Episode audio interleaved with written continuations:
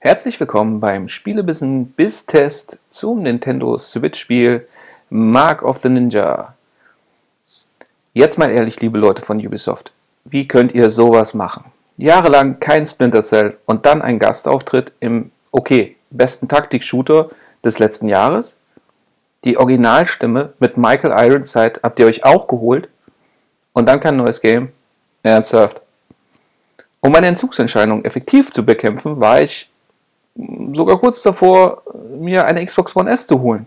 Nur um das letzte Splinter Cell, nämlich Blacklist, wieder aufleben lassen zu können. Okay, wenige können jetzt sofort verstehen, was das für mich bedeutet. Aber lasst mich eines sagen, das sind schon extreme Maßnahmen. Allerdings habe ich auf meiner R2D2 360 damals noch eine Alternative gehabt. Viel Schleichen, viel Überlegen, aber dafür keine Schusswaffen und keine 3D-Grafik, aber richtig viel Atmosphäre. Clay Entertainments Mark of the Ninja war eine echte Offenbarung und war eines der wenigen Games, das als nicht 3D-Grafikteil auf meiner Konsole gedaddelt wurde.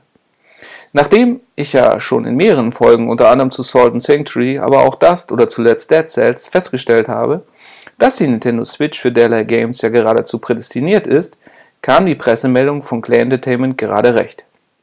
Mark of the Ninja wird neu aufgelegt und kommt als überarbeitete Fassung für den Nintendo-Spielkasten. Ein No-Brainer, oder? Mit überarbeiteter Grafik und zum ersten Mal auf einer Nintendo-Konsole schleichen wir als tätowierter Ninja durch die Gegend. Metzeln allem grübeln wir uns durch Levels in der Seitenansicht. Das Ganze begleitet durch eine nette Story, die im Grunde so gut erzählt ist, dass... Äh, ach, vergessen wir es. Wer das spielt, sollte das nicht wegen der Geschichte machen wollen.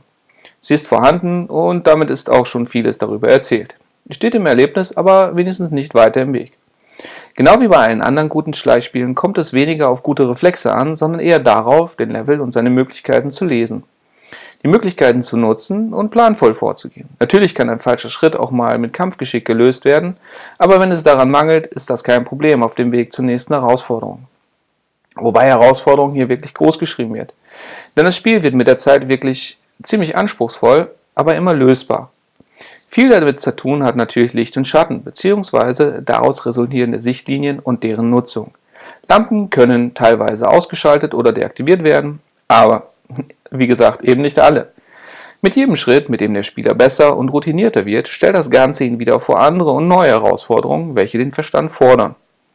Die Steuerung ist dabei auf den Punkt und trotz vielfältiger und ständig erweiterer Bewegung und Belegung immer nutzbar.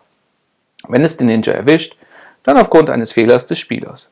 So schleicht und schnetzelt ihr euch durch ein Spiel, welches für Kenner zwar wenig Neues bieten kann, aber für jeden Neuling, der mit der Materie etwas anfangen kann, definitiv eine Empfehlung wert ist. Und für Fans des Games gilt immer noch das mit dem No-Brainer. Großer Bissen, auf jeden Fall. Empfohlen. Für euch mit blutgetränkter Klinge geschlichen ist der Mark.